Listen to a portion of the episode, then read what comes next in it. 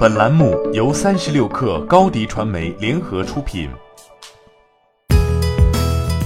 本文来自三十六氪作者柳一迪。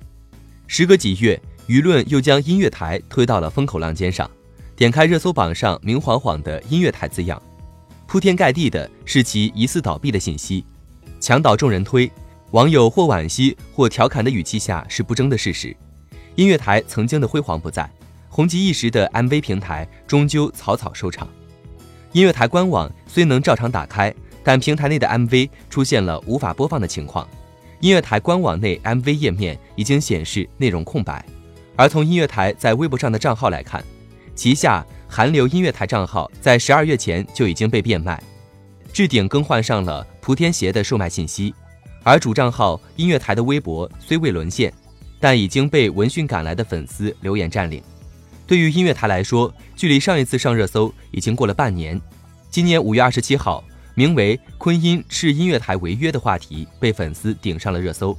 起因是昆音娱乐发布相关声明，称音乐台没有按照合约支付昆音旗下艺人过敏专辑售卖款项。同时，昆音表示，音乐台法人代表张斗已经将专辑售卖的一千多万人民币挪作他用，且未能与物流进行费用结算。导致部分专辑仍未发出。好景不长，除去日常的 MV 版权争议，二零一六年限韩令的出现，使得音乐台大量终止了与韩流公司的音乐协作。最初依托于韩流粉丝文化的音乐台，开始逐渐走下坡路，口碑下降，版权不明，音乐台陷入了发展停滞的危机。在越来越多兴起的音乐平台的冲击下，创始人张斗结合区块链做出的最后挣扎，看起来无济于事。快速发展的音乐平台很难容许有犯错的机会，市场也没有耐心等待逐渐年老色衰的音乐台一次次进行补救和升级。就像网友所说的，音乐台的辉煌是当年满满的回忆，十年长跑该说再见了。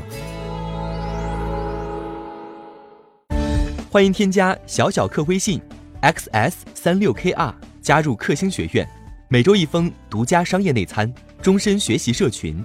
和大咖聊风口、谈创业，和上万客友交流学习。高迪传媒，我们制造影响力。